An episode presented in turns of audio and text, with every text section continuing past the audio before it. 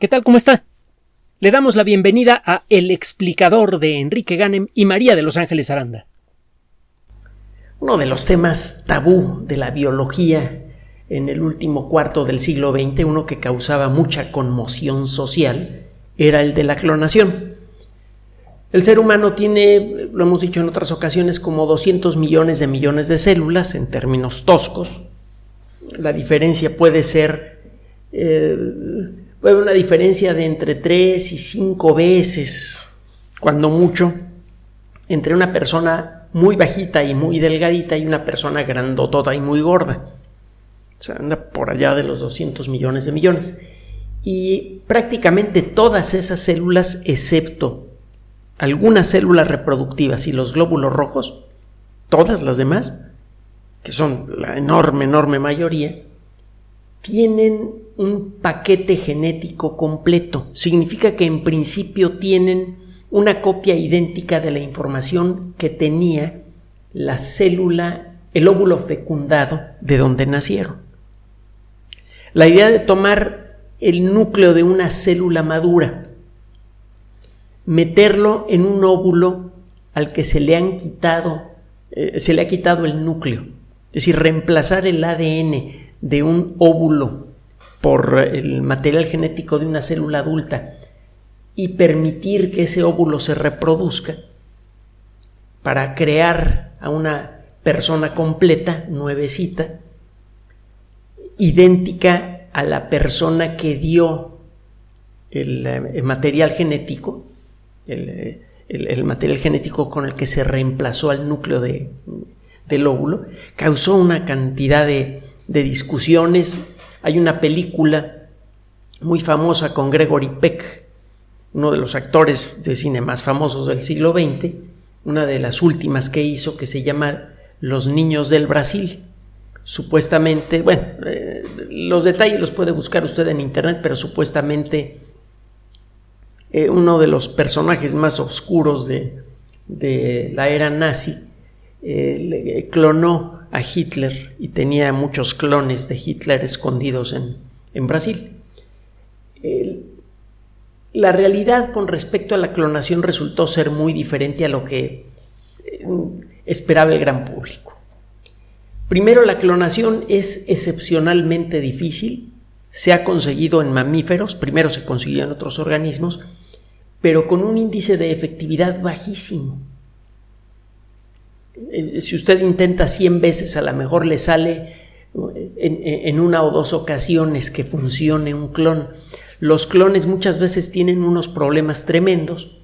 Eh, hubo un caso muy sonado del primer mamífero grande conocido que, en ser clonado, una oveja llamada Dolly, que envejeció muy rápidamente.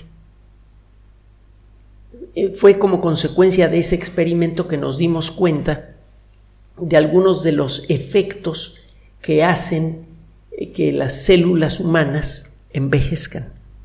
Y todavía estamos tratando de entender con suficiente detalle cómo funciona el rollo para ver si podemos bloquear el proceso o hacerlo más lento. Parece que sí, pero esa es otra historia.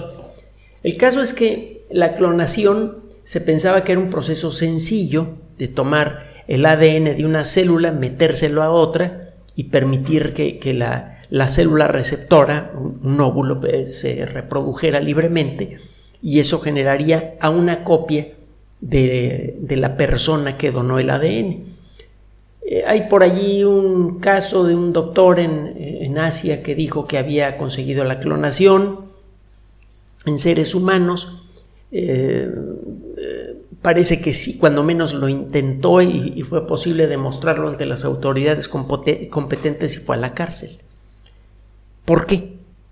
Porque el proceso de clonación es tan, tan frágil, la, técnica que se pretende utilizar para hacer clonación es tan frágil, que mm, necesitaría usted generar aproximadamente 100 embriones o más para generar un embrión viable. Los demás embriones estarían mal formados o llegarían a formar a una persona, pero esta persona nacería con graves eh, deficiencias, probablemente viviría poco tiempo, sería una cosa verdaderamente inaceptable desde el punto de vista ético. De hecho, los primeros en, emprender las, eh, los focos de eh, rojos y los primeros en denunciar cualquier intento de clonación fueron los mismos expertos en genética, porque sabían de qué se trataba el rollo. En la actualidad, gracias a los avances espectaculares que han ocurrido en 20 años en genética, por no decir el resto de todas las ciencias, la idea de clonar empieza a aparecer más y más viable. Ahora, ¿para qué quiere usted clonar a un organismo, por ejemplo, un ser humano? Pues mire, francamente la idea de la clonación en seres humanos es tonta. Si usted pudiera clonar a una persona, efectiva, eh, de manera realmente funcional, efectivamente el hijo de esa persona sería idéntico, idéntico, idéntico a la persona original. Pero es muy claro que lo que somos como personas depende en muy buena medida de las circunstancias en las que crecemos. Mucho de nuestro comportamiento, para explicarlo en términos modernos, es software, no hardware. Si usted pudiera clonar a Hitler o algún otro de los personajes más terribles de, de, aquella época, por ejemplo a Goering, probablemente acabaría generando, si da la educación correcta, una persona encantadora. El hermano de Goering, según recuerdo, era un dentista, me parece, y una persona muy decente, muy respetada, muy querida en su comunidad. Completamente diferente al monstruo de su hermano. Entonces, eh, eh, eh, si bien existen algunos, algunos elementos del carácter de una persona que parece que tienen un componente genético, la realidad es que lo que acabamos siendo a lo largo de la vida depende primero del ambiente en el que nos creamos y segundo de la responsabilidad que vamos adquiriendo con nosotros mismos cuando maduramos. Así que el, creer que uno podría recrear la personalidad de Hitler simplemente copiando su cuerpo es completamente absurdo. ¿para qué clonar? Bueno, hay muchos motivos. Si usted pudiera clonar partes de un organismo, podría hacer crecer un hígado nuevo para una persona que lo necesita hecho con sus propias células, sin tener que esperar donadores, sin el problema del rechazo del sistema inmune, podría hacer varias pruebas sin tanto problema. Esa es una posibilidad, se está trabajando en eso, pero con una técnica algo modificada, en lugar de, eh, de hacer crecer un organismo completo y luego sacarle el hígado, que sería una verdadera salvajada, lo que se hace ahora es reprogramación genética. Usted toma células de la piel, las reprograma, más bien las desprograma genéticamente para rejuvenecerlas, las vuelve células de feto a las mismas células de la piel y luego las induce con eh, las señales químicas apropiadas para que se vuelvan células de hígado. Con esta idea se está trabajando para recrear hígados nuevos. Es una posibilidad, es una forma modificada, mejorada de clonación. ¿Para qué más puede servir la clonación? Bueno, podría ser de enorme utilidad para la recreación de ecosistemas. Si usted tiene ejemplos de células de organismos extintos, podría utilizar eh, con ADN razonablemente viable o cuando menos reparable, usted podría traer de vuelta organismos que han sido extinguidos por la pezuña humana. Y finalmente, si usted y esta es una de tantas ideas. Si usted quiere colonizar la luna y no quiere comer todos los días porquerías que vienen en una bolsa de plástico, cosas deshidratadas que, saben como apure, pues podría llevarse paquetes de células de eh, distintos animales de corral y podría usted recrear esos animales de corral en la Luna o en Marte y tendría que eh, con qué comer. Cuando menos en lo que a animales se refiere, los vegetales son más sencillos. Esta técnica, por cierto, también funciona en vegetales. De hecho, funciona muy bien en vegetales. El clonar vegetales es muy sencillo. El punto es que para conseguir estas cosas, recuperar ecosistemas o, para eh, llevar alimentos, bueno, la, base para crear alimentos en una colonia eh, extraterrestre, necesitaría usted tener cuando menos un ejemplar de vaca en Marte para poder clonarla. Y llevar una vaca a Marte puede que resulte un poquito complicado. No solamente por el tamaño del animal, sino por lo que necesita para mantenerse vivo durante el viaje. Por no mencionar las dificultades olfativas y de otro tipo que experimentarían los astronautas que comparten la estrecha nave espacial con un animal así. Sería bastante incómodo. Si, si fuera posible congelar células para luego descongelarlas y clonarlas, se podrían conseguir se podría conseguir esto de la eh, colonización del sistema solar con animales de corral, apoyándose en animales de corral sería una excelente fuente de proteínas.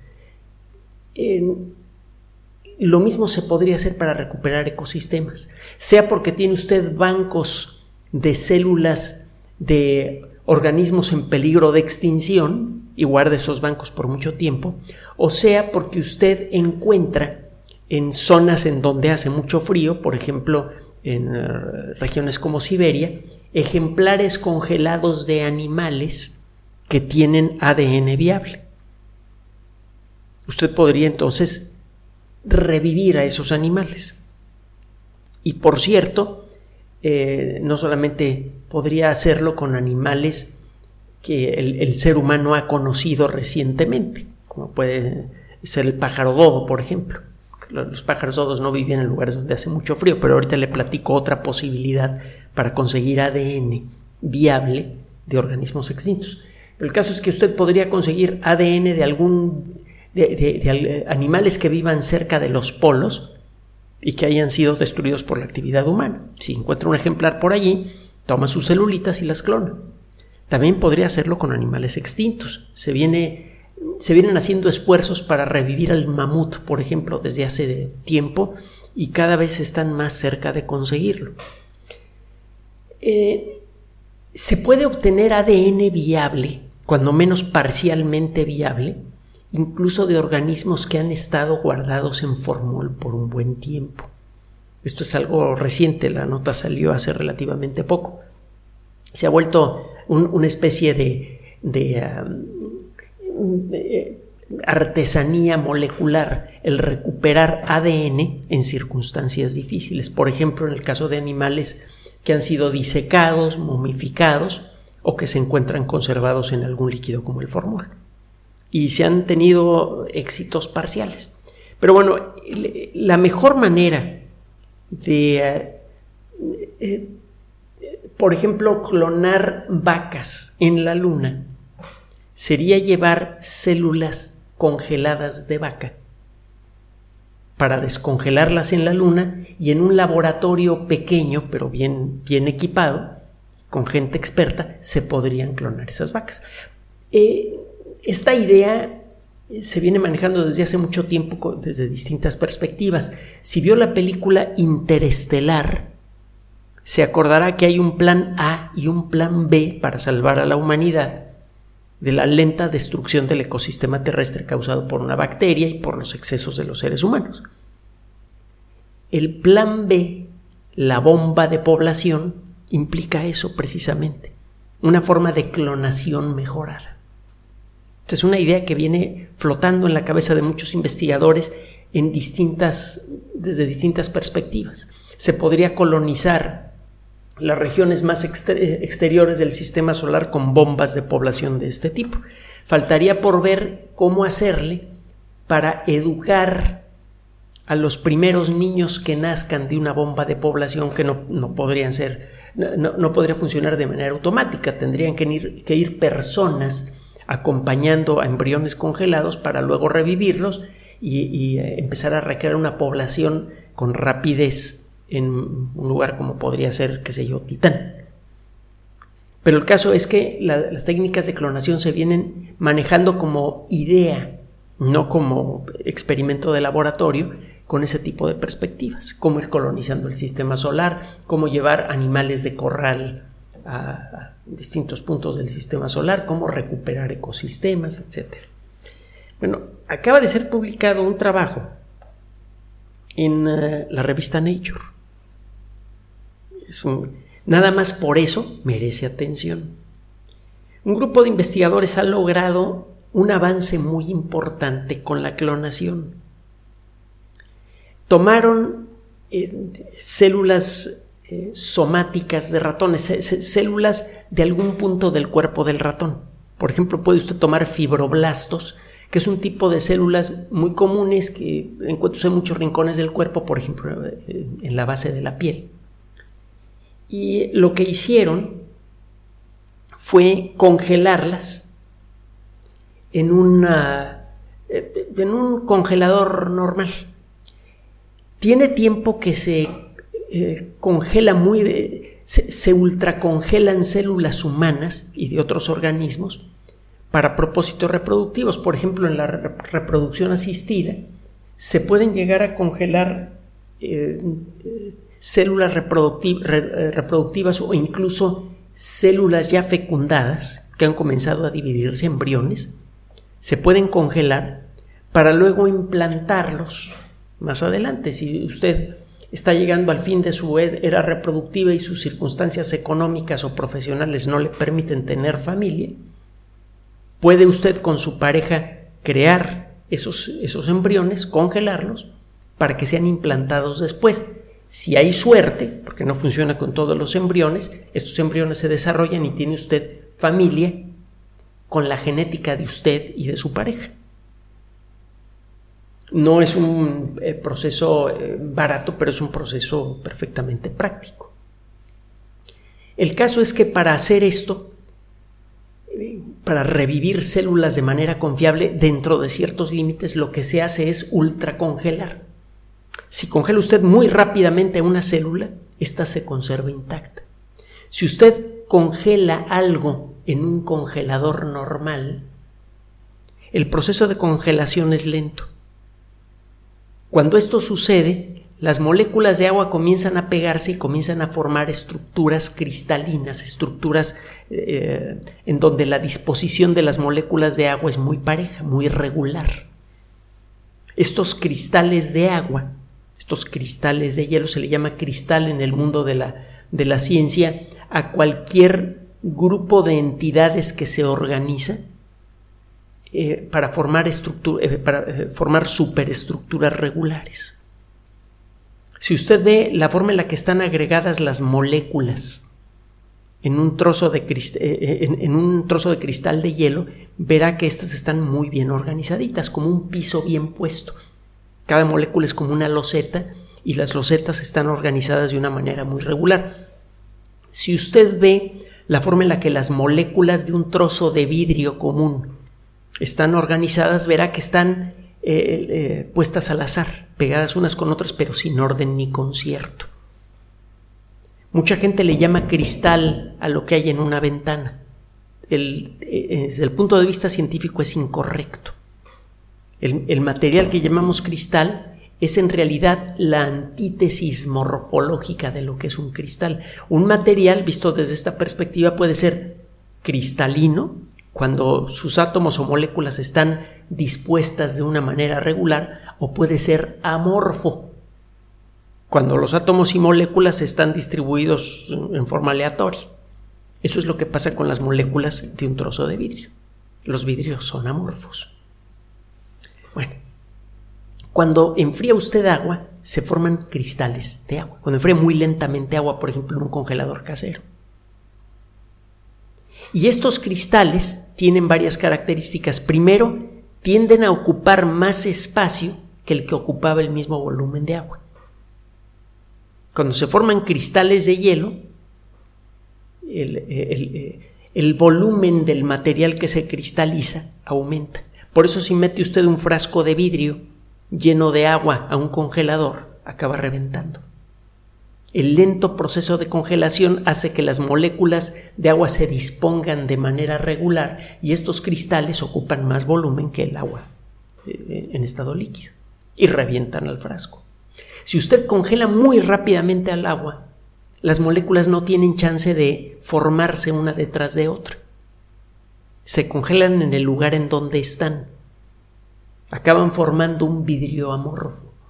Eso es lo que pasa con las células cuando las ultracongela usted con nitrógeno líquido a 65 grados bajo cero, por ejemplo. Entonces, la idea de llevar embriones congelados de vaca a Marte parece ya resuelta. Simplemente las supercongela usted en nitrógeno líquido y se las lleva a Marte. El problema es que el viaje a Marte toma años, o cuando menos va a tomar varios meses en el mejor de los casos. Si falla el aparato que necesita usted, que por cierto es muy grande, muy pesado y muy costoso, para mantener bañado en nitrógeno líquido al, al embrión, el embrión se le echa a perder. sería mucho mejor poder congelar células en un refrigerador común, que son muy duraderos, no son máquinas complicadas, son fáciles de reparar. El problema es ese, que cuando usted enfría cosas a la temperatura que hay en un refrigerador común, en un congelador común, un congelador casero, el proceso hace que las células se mueran, las células se estallan, por la misma razón por la que estalla un frasco de vidrio lleno de agua cuando lo mete al congelador, es lo que le expliqué hace un momentito. Bueno, pues estos investigadores encontraron la manera de revivir células que han sido congeladas en un refrigerador común. Lo que hicieron en este investigador fue tomar algunas muestras de eh, células de ratón y las congelaron en congeladores normales utilizando eh, una cierta técnica. Y luego recuperaron eh, material genético viable de estas células. Lo que hicieron primero fue deshidratar las células, reducir la cantidad de agua que hay en su interior. Eso hace que a la hora de ser congeladas lentamente estas células no se expandan demasiado y no revienten tan fácilmente, porque tienen menos agua. Eso por un lado. Por otro lado, los investigadores ya sabían, lo sabemos desde hace tiempo, que cuando se congela lentamente una célula de lo que sea, muchas veces el proceso de congelación produce daños en el ADN. Solo que estos daños son más o menos anticipables y son reparables. ¿Cómo? Bueno, usted tiene, cuando usted congela un trozo grande de carne, prácticamente todas las células de ese trozo de carne quedan dañadas por el proceso de congelación.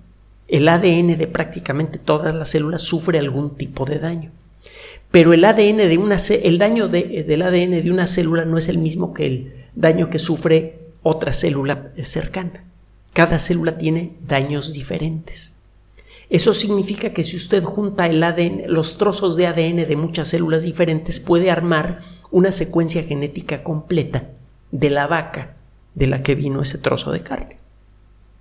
Utilizando ese mismo principio, estos investigadores lograron congelar células deshidratadas de ratón, las rehidrataron, tomaron el material genético, hicieron un proceso de reparación genética más o menos estándar, con el principio que le mencioné hace un momento, y lograron regenerar el ADN completo de ratones. Y a partir de eso trataron de clonarlos. Las técnicas de clonación todavía son muy tosquitas, solamente se consigue un, eh, eh, en el caso de los ratones, por ejemplo, se consigue clonar con éxito a un ratón en el 0.2% de los casos. Es decir, dos de cada mil células que están en proceso de clonación realmente agarran la onda y comienzan a reproducirse y reproducen a un ratón completo. Tiene que hacer eh, como 500 ensayos para conseguir que nazca un ratoncito. Todavía no es una técnica muy viable desde esa perspectiva, pero lo que ya lograron demostrar es otra cosa aún más importante lograron demostrar que con un, mecanismo simple de congelación común casero se puede en principio conseguir la clonación de células individuales o de pedazos de tejido que están guardados por años, incluso en un congelador. Esto facilita en mucho la colonización del sistema solar, porque es mucho más fácil llevar una nave espacial muestras congeladas en un congelador clásico que llevarlas en un congelador de nitrógeno líquido. Por otro lado, abren la, eh, posibilidad seria de recuperar ecosistemas, incluso ecosistemas extintos, tomando ADN de organismos que han quedado congelados. Hace poco, por cierto, fue presentado el eh, mamut bebé más completo que se ha encontrado congelado en, eh, en, el norte del continente asiático. El animalito está prácticamente completo y tiene muchas células con ADN dañado, pero con el mismo tipo de daño que estas personas lograron reparar en los ratones. Así que en principio se puede reparar el daño sufrido por el, el ADN de este, de este animalito. Se podría conjuntar un paquete de ADN completo de mamut y tratar de meterlo en una célula embrionaria, en, un óvulo sin núcleo de, ah, de elefante. Y existe, cuando menos en la estimación de los expertos, una buena posibilidad de que la elefantita tenga un mamut bebé. Si conseguimos esto, lo que sigue es, utilizando técnicas de edición genética como CRISPR-Cas de la que hemos hablado, pues el editar el genoma de organismos basándose en restos de ADN antiguo. Hemos encontrado fragmentos chiquititos de ADN de tiranosaurio, al que no sabe para dónde vamos. Hemos encontrado restos de ADN, incluso de algunas proteínas de otros dinosaurios y de otros organismos muy antiguos.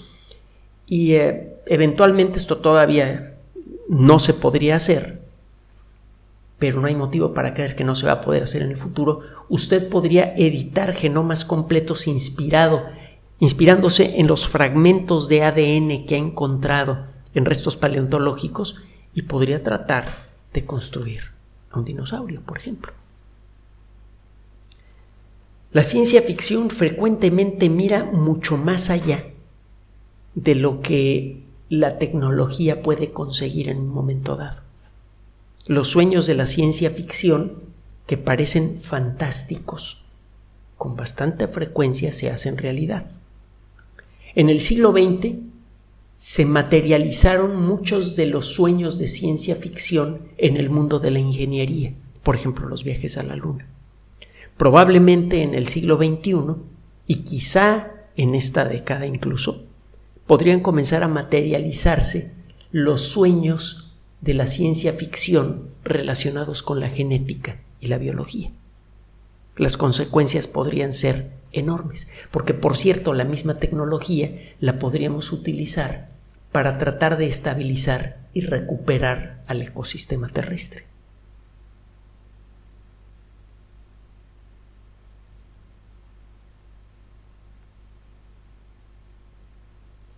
Gracias por su atención. Además de nuestro sitio electrónico www.alexplicador.net, por sugerencia suya tenemos abierto un espacio en Patreon, el explicador Enrique Ganem, y en PayPal, el explicador patrocinio por los que gracias a su apoyo sostenemos este espacio. Puede usted descargar gratuitamente estos audios en formato MP3 en Spotify y en iTunes como El Explicador sitio oficial y en SoundCloud como El Explicador y con formato de video en YouTube en El Explicador sitio oficial. Recuerde nuestras redes sociales de siempre, Twitter Enrique-Ganem y en Facebook Enrique Ganem sitio oficial, El Explicador y los grupos que usted ya conoce. Finalmente, El Explicador siempre somos María de Los Ángeles Aranda y Enrique Ganem. Gracias.